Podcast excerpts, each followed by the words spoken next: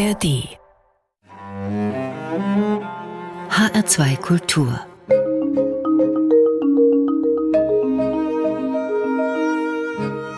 Doppelkopf mit Dirk Oschmann, Autor des Bestsellers Der Osten, eine westdeutsche Erfindung. Ich bin Ulla Azad. Willkommen, Herr Oschmann. Schönen guten Tag.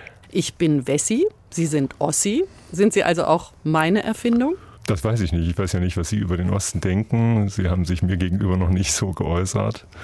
Ich würde prinzipiell diese beiden Begriffe selber nicht benutzen. Weder benutze ich den Begriff Wessi noch benutze ich den Begriff Ossi. Das gehört nicht zu meinem Sprachgebrauch, weil ich das immer problematisch finde. Sie haben ja ganz klar in Ihrem Buch beschrieben, der Westen darf bleiben, der Osten muss aufholen. Und ja, es war ja nur ein Beitritt, es gab keine neue Verfassung. Stattdessen sind eine Menge Vorurteile und auch eben Namen wie Ossi Wessi entstanden. Die Chance aber hätte man doch gehabt, zum Beispiel zu einer neuen Verfassung zu kommen. Warum wurde die nicht genutzt? Es gab kein Interesse und natürlich sind da auch ganz einfach Machtfragen. Herr Schäuble hat das ja damals ganz klar artikuliert, wie das läuft, dass es sich um einen Beitritt der DDR zum Gebiet der Bundesrepublik handelt und nicht andersherum. Und insofern hat sich alles weitere daraus ergeben. Man war einfach nicht bereit, in irgendeiner Weise zu begreifen, dass es nicht nur eine deutsche Wiedervereinigung ist, sondern dass es eine globalgeschichtliche Veränderung ist, wie sich ja auch inzwischen gezeigt hat. Aber der Westen hat nicht geglaubt, sich verändern zu müssen und hat die Transformationsleistung im Osten abverlangt. Das war auch kein Problem, weil der Osten ja darauf eingestellt war, sich zu ändern. Aber es wäre für das gemeinsame Zusammenwachsen auf jeden Fall besser gewesen, wenn der Westen auch sich darauf eingelassen hätte, hier auf Augenhöhe die Dinge mitzugestalten. Sie haben jetzt ein paar Beispiele genannt, wer so aufs Tempo gedrückt hat. Aber wollten denn die westlichen Politiker und Politikerinnen nur glänzen und irgendwie von Anfang an Elite bleiben? War überhaupt keine gute Absicht dabei? Alles nur zum eigenen Vorteil? Es war ja auf jeden Fall von Partei zu Partei verschieden. Herr Lafontaine von der SPD hat immer nur darauf hingewiesen, wie viel Geld das kostet. Ich sagen würde, man kann eine ganz andere Rechnung aufmachen, nämlich die seit 1933, aber das ist ein separates Thema. Herr Kohl wollte natürlich seine geschichtliche Chance ergreifen, Kanzler der Einheit zu werden. Also es gab unterschiedliche Parteien und unterschiedliche Interessen in diesem Zusammenhang. Und natürlich war es sicher richtig und wichtig, dass die Währungsunion so zeitig gekommen ist, weil sonst die Leute aus der DDR weiterhin Heerscharen geflohen wären. Das wäre ganz sicher so gewesen. Insofern gab es ökonomisch sicher einen hohen Druck, aber dass es politisch hohen Druck gegeben hätte, kann ich eigentlich nicht erkennen. Es hat sicher Druck gegeben, dass man das Zeitfenster nutzt, dass die Franzosen, dass die Engländer, dass die Amerikaner und die Russen zusagen. Aber es hätte die Politik ja nicht daran hindern müssen, über eine gemeinsame neue Verfassung nachzudenken, über einen anderen gemeinsamen deutschen Feiertag als den 3. Oktober mhm. und auch über eine andere Hymne. Es gab äh, ja auch Ideen. Genau, also es gab natürlich äh, die Idee mit Brechts Kinderlied, es gab auch andere Vorstellungen, es gab auch den Vorschlag, den 9. November als gemeinsamen Feiertag zu nehmen, das hätte ich adäquat gefunden und viele andere würden das bis heute adäquat finden, aber es gab einfach kein Interesse daran. Also Sie sehen überhaupt niemanden, der es gut gemeint hat, wir wollen Besitzstand wahren oder vielleicht auch übergriffig sein und haben kein Interesse, den Bürgern der DDR der ehemaligen DDR dann Hilfestellung zu geben, dass es eine Vereinigung wird und nicht nur ein Beitritt. Da müsste man sich die historischen Reden nochmal ansehen, man müsste sich die Akten ansehen, sofern sie denn schon geöffnet sind. Man müsste also in die Archive gehen und sich die Debatten ansehen, wer woran ein Interesse hatte, um dann ein differenziertes Bild zu zeichnen. Klar ist, dass die politischen Realitäten, die ausgehandelt worden sind, es so erscheinen lassen, als hätte niemand ein Interesse daran gehabt. Jedenfalls nicht von denen, die das politische Sagen hatten und die die politischen Möglichkeiten hatten. Man kriegt ein unglaublich schlechtes Gewissen, wenn man ihr Buch liest. Ja, also natürlich ist es so, wenn ich jetzt die historischen Reden, die ich jetzt noch erinnerlich habe, wenn ich die durchgehe, dann ist ganz klar, dass Herr Schäuble im Unterschied zu Herrn Lafontaine natürlich eine Vorstellung von der geschichtlichen Situation hatte und von der Verantwortung, die man da gemeinsam hat, während Herr Lafontaine da einfach glaubte, Erbsen zählen zu müssen. Das ist aus meiner Sicht völlig unwürdig gewesen, was da gelaufen ist. Also Herr Schäuble und Herr Kohl haben das schon ganz sicher in die richtigen Bahnen gelenkt, aber natürlich gibt es auch kein Interesse, da Macht abzugeben. Das ist auch klar. Psychologisch kann man das auch verstehen. Der Osten wollte ja Westen werden. Insofern äh, hatte der Westen jetzt erstmal auf den ersten Blick keinen Anlass, sich zu ändern oder selber gemeinsame Sache zu machen. Aber im Rückblick ist eben eine ganze Reihe von Entscheidungen getroffen worden, die dazu geführt haben, dass wir in eine extreme Schieflage geraten sind im deutsch-deutschen Verhältnis. Wo ist denn der Punkt gewesen, wo man unbedingt hätte abbiegen müssen oder können? Also es ist auf jeden Fall erstmal so, dass 55 Prozent der Ostdeutschen es so wollten, wie es gekommen ist. Das haben ja die Wahlergebnisse am 18. März 1990 gezeigt. Und andere wollten anders. Ja, also auch das Land im Osten selber oder das sozusagen Restland, das ausblutende Land, hat ja da in sich different agiert, aber die Mehrheit wollte auf jeden Fall Westen werden. Das ist ganz klar. Man hat nur nicht damit gerechnet, Was welche dramatischen Folgen, Folgen ja. haben mhm. würde. Und das ist auch ein wichtiger Punkt, dass man natürlich keine Vorstellung, es gab ja auch keine Blaupause historisch, dass man hätte sagen können, man macht es so wie die Richtig. das dort gemacht haben oder andere. Äh, Im Gegenteil ist es jetzt so, dass die anderen nach Deutschland blicken, wenn sie mit Südkoreanern reden, die blicken nach Deutschland, wenn es um Fragen der Wiedervereinigung geht oder wenn sie mit Iren sprechen und die Frage im Raum steht, kann Irland vielleicht mal wieder eine Insel werden mit Irland und Nordirland? Was müsste man beachten? Was sollte man beachten? Die blicken dann eher auf den deutschen Wiedervereinigungsprozess und für die ist es interessant zu sehen, was da falsch gemacht worden ist und was auch richtig gemacht worden ist. Ich bestreite ja gar nicht, dass vieles richtig gemacht worden ist, aber es gibt eben gravierende symbolpolitische Zusammenhänge, die einfach auf Abwege geführt haben oder die zu dieser Schieflage geführt haben, die ich beschreibe, diese Asymmetrie. Die Asymmetrien, die sind da, ganz klar. Im geografischen Osten sind die Löhne und Gehälter zum Beispiel immer noch nicht angeglichen. In ihren, auch in meinen Augen, ein Skandal. Und es ist auch ein Skandal, dass die meisten Frauen überall in Deutschland weniger verdienen als Männer in der gleichen Position. Daran ist auch der Westen schuld und der Osten das Opfer. Oder ist es nicht eher die Ungerechtigkeit, die Frauen in ganz Deutschland betrifft? Also es ist auf jeden Fall so, dass es so diesen Gender Pay Gap gibt, auch einen Geographical Pay Gap gibt. Aber man versucht ja so Schrittchen für Schrittchen diese Ungleichheiten und Ungerechtigkeiten zu beheben. In bestimmten Zusammenhängen funktioniert es auch, in anderen funktioniert es nicht. Ich kann das aus eigener Anschauung sagen. Professorinnen verdienen in der Regel weniger als Professoren, obwohl die eigentlich in den gleichen Besoldungsstufen unterwegs sind. Also das sind Dinge, die überraschen, wenn man sie erfährt. Und ich will auch nochmal darauf hinweisen, es ist nicht nur einfach eine Differenz im Lohn, sondern man muss schon sagen, wie hoch die Differenz ist, nämlich dass im Osten über 20 Prozent im Durchschnitt weniger verdient wird. Es gibt Bereiche, da verdient man 40 Prozent weniger oder sogar in der Textilindustrie fast 70 Prozent weniger. Also das sind schon gravierende Unterschiede. Da geht es nicht nur um vielleicht 50 Euro oder 100 Euro im Monat, sondern da geht es schon um relevante Zahlen, die eben dann auch so eine extreme Ungerechtigkeit erzeugen. Und wenn eine Firma wie Bosch im Westen Inflationsausgleich zahlt, im Osten aber nicht, dann ist es eher so, als wo ich sagen würde, das muss die Politik verhindern. Das geht einfach nicht. Der Osten hat ein sechsmal höheres Armutsrisiko als der Westen.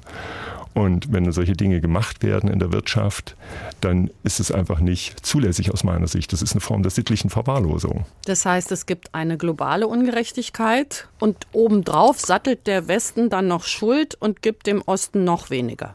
So könnte man das sagen. Also es geht gar nicht darum, eine Vorstellung zu entwickeln, dass überall alles gleich sei. Das ist eine absurde Vorstellung. Aber es muss trotzdem gewährleistet sein, das erwarte ich jedenfalls von der Demokratie, dass so etwas wie Chancengleichheit hergestellt wird und nicht, dass ein historisch-geografischer Raum systematisch benachteiligt wird. Und das ist hier tatsächlich der Fall. Ja, das ist der Unterschied zu den anderen Ungleichheiten, über die wir jetzt geredet haben in globaler Hinsicht. Angela Merkel, Kanzlerin über viele Jahre, während der Ost-West-Beziehung. Sie ist neunmal in Folge zur mächtigsten Frau der Welt gekürt vom US-Wirtschaftsmagazin Forbes.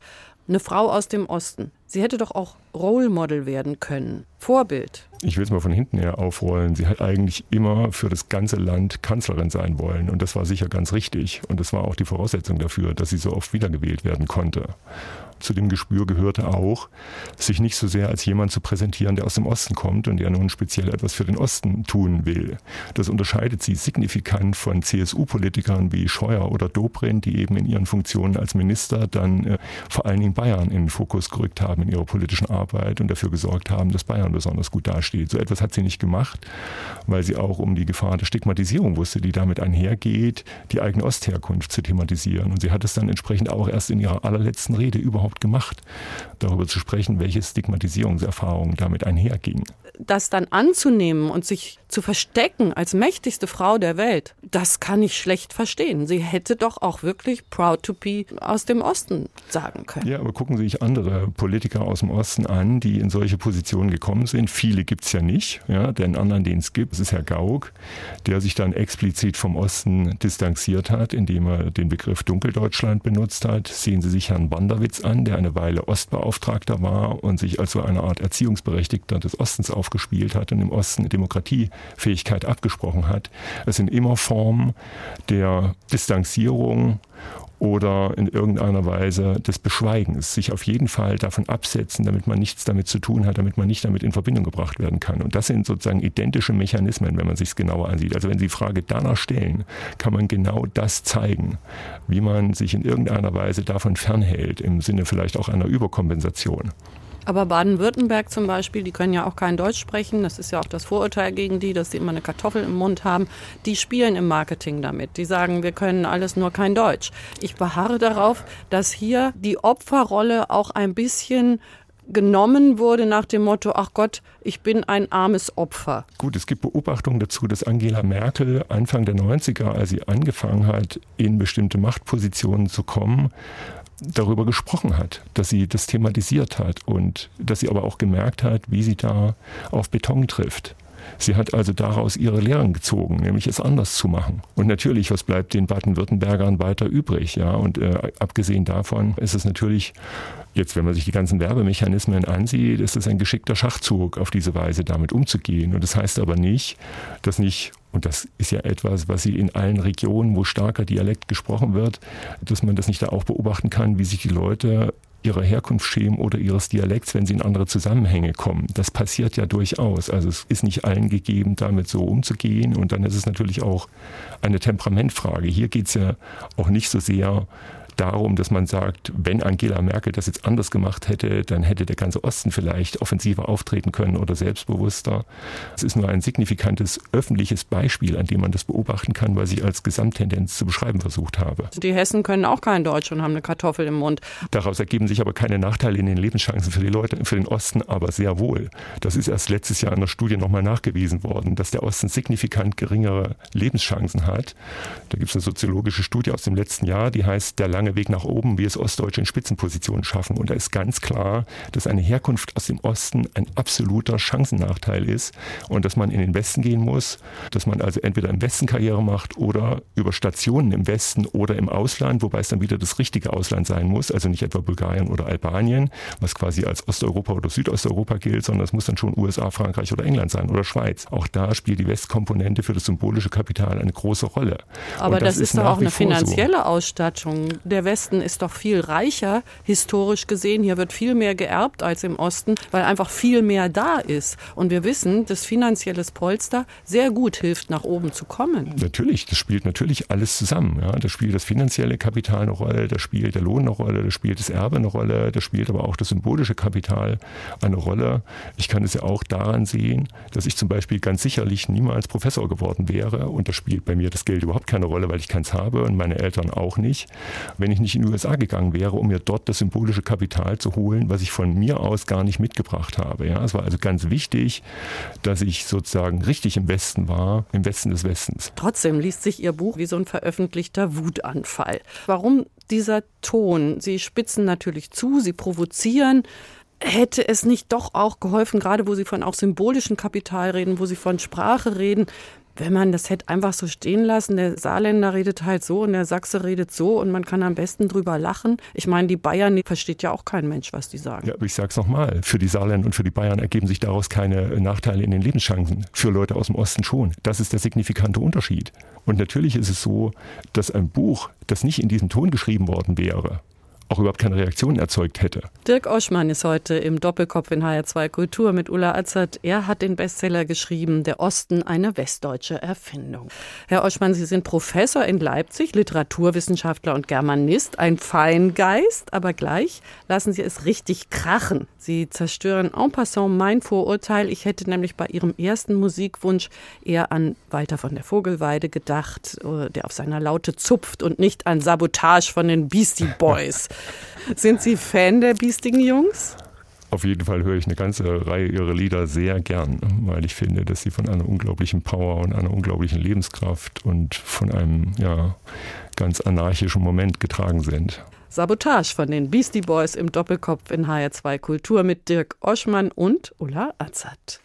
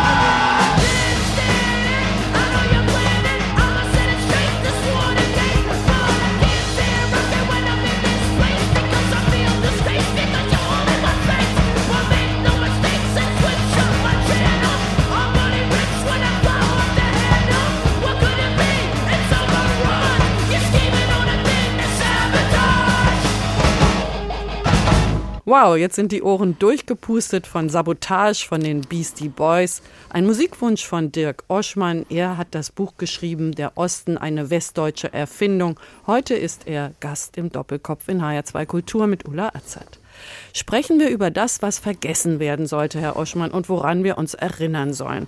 Der Besser-Wessi, ich nehme jetzt mal das Klischeewort, soll erkennen, was er alles vergeigt hat und jeder und jeder Einzelne und alle zusammen sollen das merken. Ihr Stil ist sehr provokant und eigentlich streichelt er die Seele der geografisch im Osten lebenden. 70 Prozent ihrer Bücher werden dort verkauft. Muss man sich nachträglich schämen, wenn man qua Geburt westlich sozialisiert ist? Ja, man muss sich nicht schämen. Man kann nur, wenn man in solchen Vorurteilen befangen ist, anfangen, darüber nachzudenken, ob es nicht an der Zeit wäre, die zu ändern, ob nicht das, was für alle anderen gilt, nämlich fair und respektvoll behandelt zu werden, auch für Leute aus dem Osten gilt. Wie erinnern Sie sich? Wollen Sie etwas vergessen aus Ihrer Kindheit im Osten? Darüber habe ich eigentlich noch nie nachgedacht, ob ich aktiv etwas vergessen will.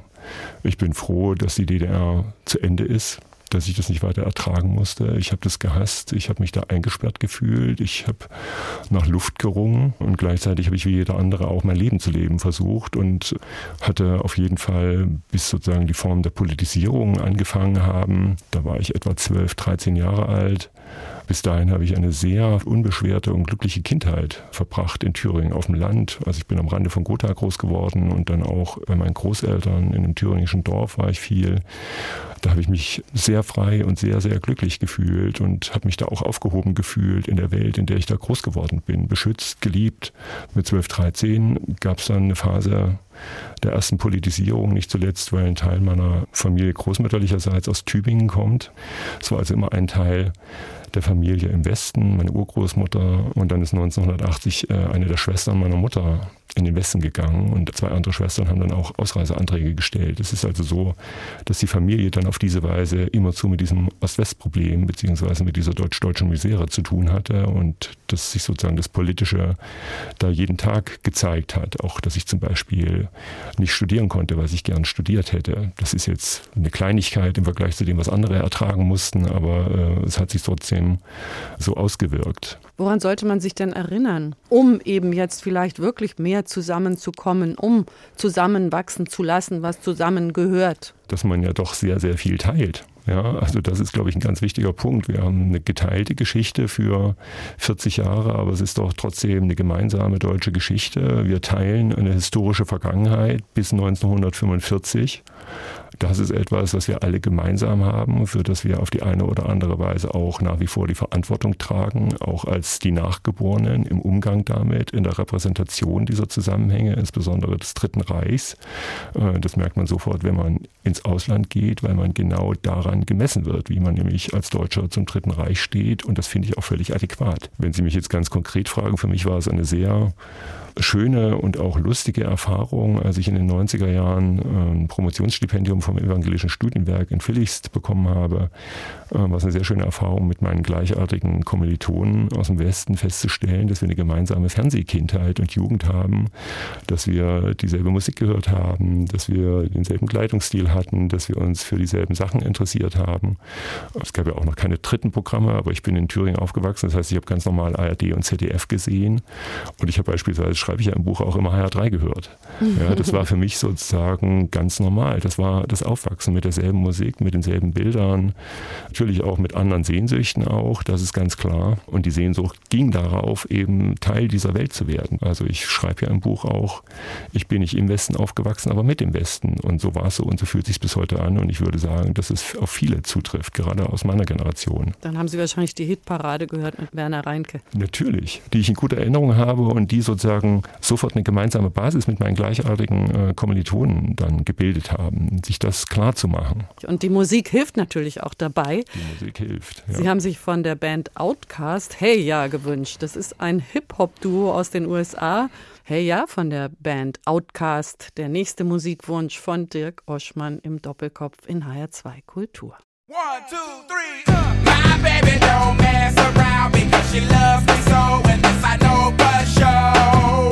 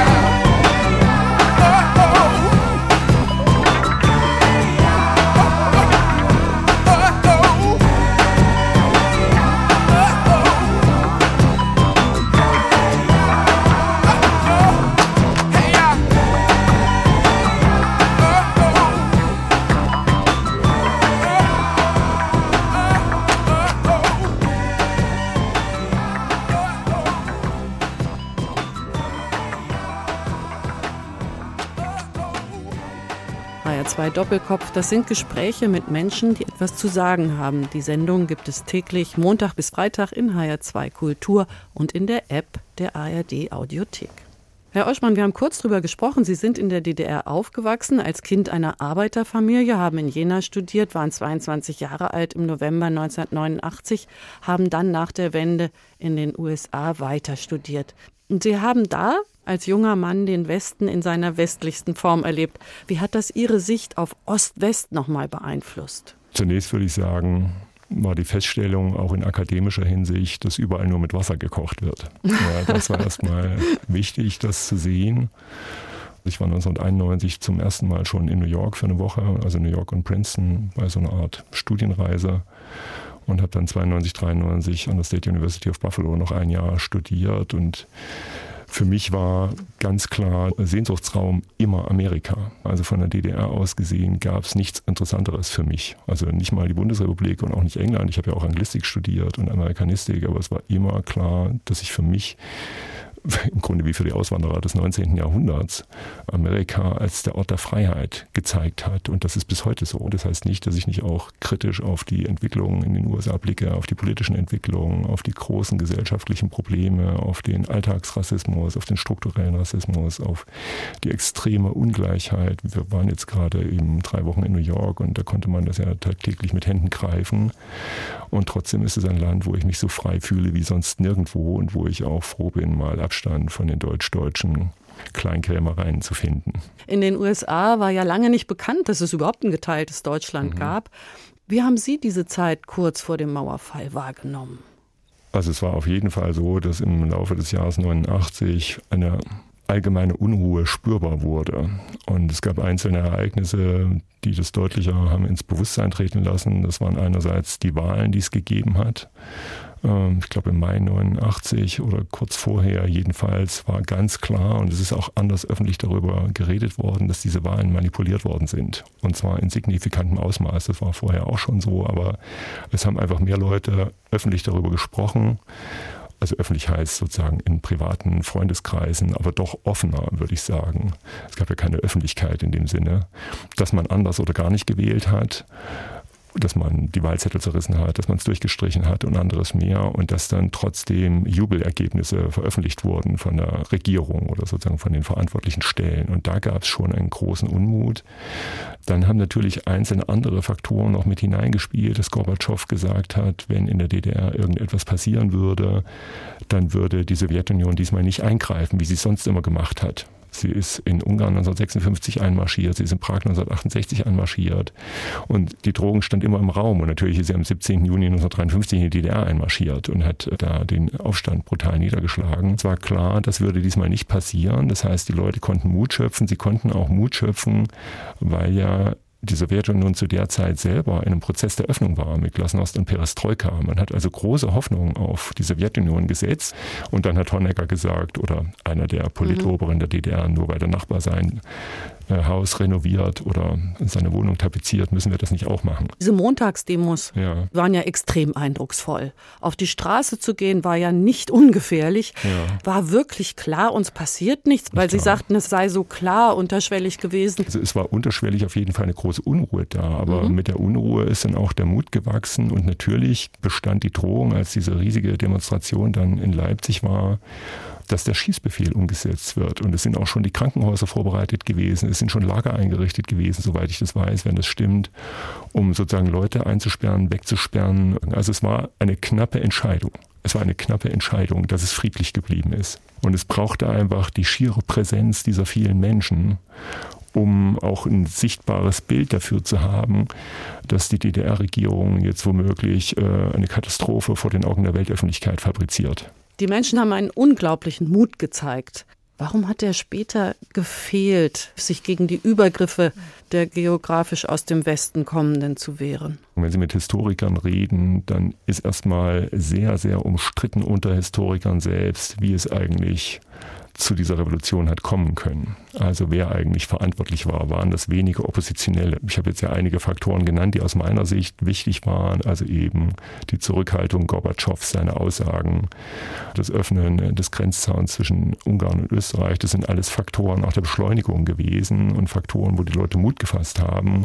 Vielleicht gibt man nicht bei der ersten Demo mit, aber vielleicht bei der dritten und vierten und ja. traut sich dann eben auch. Wir haben jetzt eine andere Strömung, die Zuwachs hat und auch sich Menschen trauen. Immer mehr Menschen wählen die AfD im Osten mehr als im Westen, obwohl ihre führenden Köpfe, Björn Höcke, Alice Weidel, Beatrix von Storch, alle aus dem Westen kommen, außer Tino Kropalla. Warum sind in der AfD-Spitze so wenige Menschen aus dem geografischen Osten? Man könnte ja sagen, da bildet sich sozusagen die allgemeine Asymmetrie ab. Auch da oder selbst da. Das liegt natürlich auch schon daran, dass der Westen zahlenmäßig sehr viel größer ist. Insofern kann das immer nur proportional sein. Ich glaube, Richtig. der Osten hat einen Anteil von ungefähr einem Fünftel, ein Sechstel der Gesamtbevölkerung. Ich glaube, es liegt bei 18, 19 Prozent der Gesamtbevölkerung. Insofern ist es ganz natürlich, wenn das in der überwiegenden Zahl dann vom Westen aus gemacht ist. Das heißt aber nicht, wenn man es jetzt allgemein sagt, dass man nicht gemeinsame Sache macht. Die AfD in Thüringen wird vom Verfassungsschutz als erwiesen mhm. rechtsextrem mhm. eingestuft. Die AfD in Bayern wird vom Verfassungsschutz beobachtet. Rassismus, Antisemitismus, Volksverhetzung verfängt im Osten wie im Westen. Hilft die Lektüre Ihres Buches, Meinungen auszuhalten, einen demokratischen Diskurs zu führen oder festigt es vielleicht eher die Mauer in den Köpfen? Also ich würde auf jeden Fall sagen, wenn man sich die Debatte des letzten halben Jahres ansieht, wie sie geführt worden ist und wie ich sie nach wie vor führe in verschiedenen Zusammenhängen, dann hat das Buch, das vielleicht als Provokation empfunden wird, doch dazu beigetragen, dass über die Dinge neu nachgedacht wird und dass über die Dinge neu und vielleicht auch anders geredet wird und vielleicht mit mehr Differenziertheit, mit mehr Zurückhaltung, dass man eben nicht immer gleich das nächste Klischee aus der Tasche holt, es darum geht, über den Osten zu reden, sondern dass man zweimal hinsieht und dass man doch das als in vielen Hinsichten vielleicht zutreffende Lagebeschreibungen begreift, aus der man Schlüsse ziehen muss, die anders aussehen als die, die man bisher gezogen hat. Mhm. Was schlagen Sie vor? Wie redet man mit solchen, die Vorurteile vor sich hertragen und furchtbare Dinge sagen, egal ob im Osten oder im Westen? Es ist keine Lösung anzunehmen, dass alle, die sich derzeit vielleicht für die AfD entscheiden würden, dass man die als Nazis abqualifizieren kann. Es gibt einen harten rechtsextremen Kern in Deutschland, der liegt wohl bei 10 bis 15 Prozent gesamtdeutsch. Das zeigen auch die hohen Werte in Bayern, die Sie schon genannt haben. Und dass sie trotzdem so hoch sind, obwohl es der CSU einen freie Wähler gibt, ist natürlich besonders signifikant und besonders pikant auch. Allerdings. Äh, und dass jemand wie Herr Aiwanger im Amt bleiben kann, finde ich unerhört, gemessen daran, dass jemand aus dem Osten mit einem antisemitischen Flugblatt in der Tasche auf jeden Fall keine politische Zukunft gehabt hätte. Der doppelte Standard, der hier zu beobachten ist, ist Teil des Problems. Sie haben ja danach gefragt, wie redet man mit denen? Ich würde auf jeden Fall sagen, dass es äh, eine Verantwortung der demokratischen Parteien ist, dass sie die, die womöglich aus Protest oder aus Frust wählen, und das ist offenbar ein relativ hoher Anteil, dass man um die kämpfen muss und dass man die überzeugen muss, dass sie eine bessere Politik vorfinden, wenn sie eben die Parteien der demokratischen Mitte wählen. Und es ist ja wohl nachweislich so, dass viele der potenziellen AfD-Wähler von der Politik der AfD selber Schlimmstes befürchten müssten, ökonomisch. Die Mauer ist gefallen, aber die Brandmauer, die die CDU aufgebaut hat, indem sie eben sagt, mit der AfD gehen wir nicht in ein Boot, das ist ja jetzt gebröckelt in Thüringen. Ministerpräsident Ramelow warnt vor dem Pakt mit dem Teufel, wenn man mit der AfD in welcher Form auch immer zusammenarbeitet. Sehen Sie das genauso? Ich finde es hochproblematisch natürlich. Gleichzeitig bin ich kein Lokalpolitiker. Nein, in Thüringen können jetzt eben Gesetze mitbestimmt werden. Ja.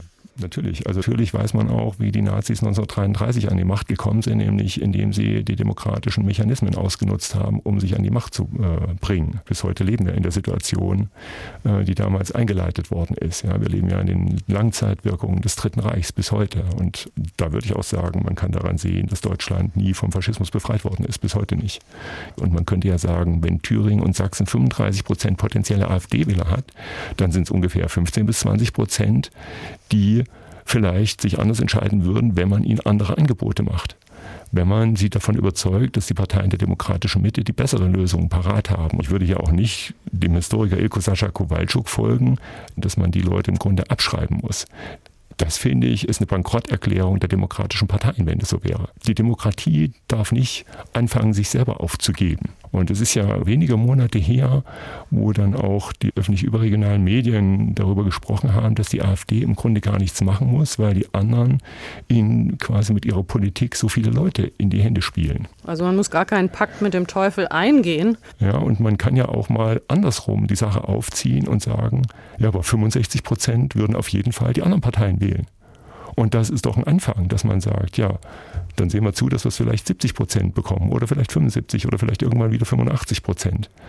Da muss man noch ansetzen. Also nicht sozusagen von diesem Schreckgespenst, das es natürlich ist, aber es ist eben kein Gespenst, sondern es ist eine reale Bedrohung, sich einschüchtern lassen, sondern offensiv bessere Politik machen, die eben die Leute davon überzeugt, dass die Demokratie wirklich das ist, was ihnen ihren Wohlstand erhält und was sie vernünftig in die Zukunft zu führen vermag. Auch wenn man andere Meinungen aushalten muss. Das gehört eben auch zur Demokratie und nicht dazu. einfach Ja. etwas zu verteufeln. Ich bleibe beim Teufel, denn Sie haben sich Sympathy for the Devil gewünscht von den Stones. Hat es einen besonderen Grund oder ist es einfach auch nur wieder sowas, was die Ohren putzt? Einerseits das und dann finde ich den Text natürlich großartig. Ist überhaupt für mich eines der besten Lieder überhaupt aus der Rockmusik. Dirk Oschmann im Doppelkopf in HR2 Kultur und die Rolling Stones mit Sympathy for the Devil.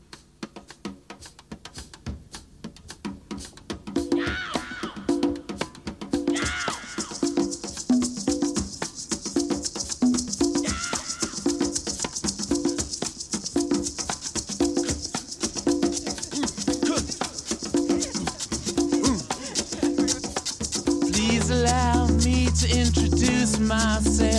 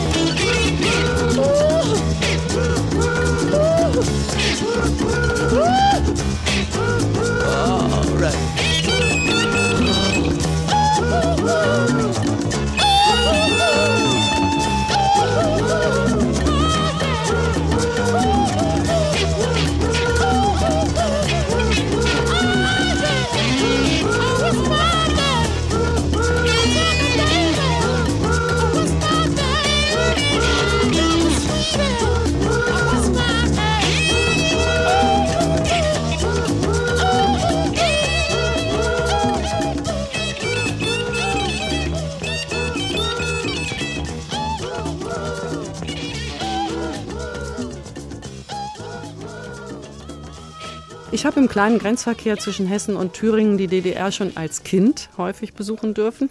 Wir hatten Verwandte drüben, wir haben dann Westjeans rübergeschmuggelt und allerbeste Lederfußbälle rausgeschmuggelt. Seit einigen Jahren saniere ich ein Haus in Mecklenburg-Vorpommern und ich kann das Fremde im anderen nicht entdecken. Also Idioten gibt es im Westen wie im Osten. Was ich wahrnehme, die familiären Strukturen sind enger, die Nachbarschaftshilfe ist größer. Das ist für mich aber so ein Stadt-Land-Gefälle in Deutschland wie in Frankreich oder England. Wie sehen Sie das? Ist das Ost-West oder ist es Stadt-Land?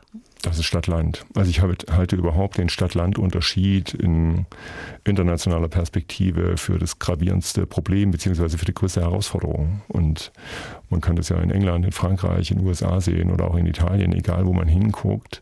Äh, in die westlichen Demokratien ist das ein hochgradig umkämpfter Konfliktraum. Und der stellt sich natürlich in Deutschland nochmal anders dar durch diese Ost-West-Differenz. Er stellt sich aber im Osten auch selber nochmal anders dar, weil der Osten eine hohe Abwanderung gehabt hat, immer wieder. Ja, also nach 1945 natürlich bis 1961, dann etwas gebremst bis 1989, aber dann nochmal. Und ähm, der Soziologe Steffen Mauer darauf hingewiesen, dass der Osten jetzt wieder, also das geografische Gebiet der mhm. ehemaligen DDR, jetzt bei einer Bevölkerungszahl von ungefähr 13,5 Millionen ist. Und das ist ein Wert, den hatte man zuletzt 1905. Es gibt auch viel weniger Großstädte. Es gibt Berlin, Dresden und Leipzig. Das sind die Städte, die viele Einwohner haben. Dresden und Leipzig ungefähr 600.000. Berlin, glaube ich, im Moment 3,8 Millionen ungefähr. Das heißt, es stabilisiert sich jetzt vielleicht auf diesem Niveau. Gleichzeitig gibt es Prognosen für Thüringen, dass bis 2050 die, sich die Bevölkerung halbieren soll. Das heißt, da wohnen ungefähr jetzt 2,1 Millionen Einwohner. Das im Wesentlichen nur die Städte an der A4 entlang überleben werden. Eisenach, Gotha, Erfurt, Weimar, Jena, Gera. Und links und rechts, das wird sich im Wesentlichen entvölkern. Und man kann das ja schon sehen, wenn Sie so einen Wahlkreis wie Suhl sehen.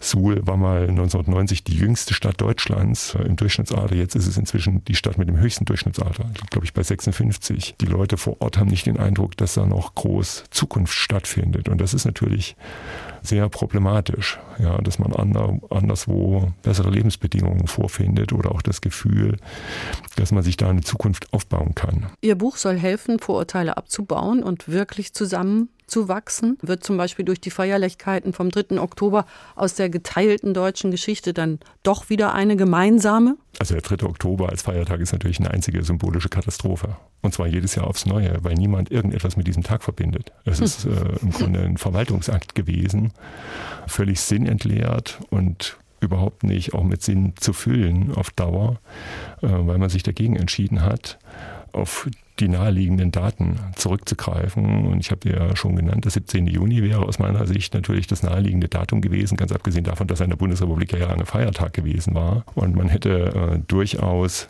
den weiterhin zum Feiertag machen können oder das als Tag der deutschen Einheit begreifen können, zumal da deutlich sichtbar ist, wie der Osten sich 1953 schon mal aus der Diktatur befreien wollte. Und es hat dann nochmal 36 Jahre gedauert, bis das funktioniert hat. Es hat eben 1953 nicht funktioniert, weil die Sowjetunion damals eingegriffen hat und immer die Drohung bestand, dass sie wieder eingreift. Aber es wäre sozusagen auch eine Anerkennung dieses enormen Freiheitswillens des Ostens gewesen, wenn man diesen Tag genommen hätte. Oder man hätte den 9. November genommen, der die ambivalente Geschichte der Deutschen im 20. Jahrhundert abgebildet hätte. Das wäre aus meiner Sicht das naheliegende Datum gewesen und nicht, dass man irgendein Kunstdatum sich sucht, was äh, für niemanden mit irgendetwas zu verbinden ist und wo dann Herr Steinmeier einmal im Jahr sagt, man soll die Lebensleistung der Ostdeutschen anerkennen. Also bitte, das ist auf jeden Fall nichts, was hilft.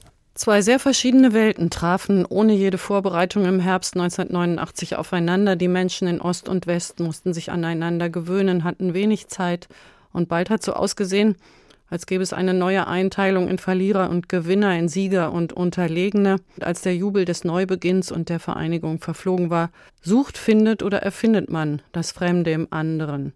Dirk Oschmann hat darüber einen Bestseller geschrieben, Der Osten eine westdeutsche Erfindung. Ich bin Ulla Azad. Mit seinem letzten Musikwunsch von The White Stripes, Seven Nation Army, verabschiede ich mich von meinem Gast. Vielen Dank für die An- und Einsichten, Herr Oschmann. Vielen Dank fürs Zuhören und fürs Weiterdenken.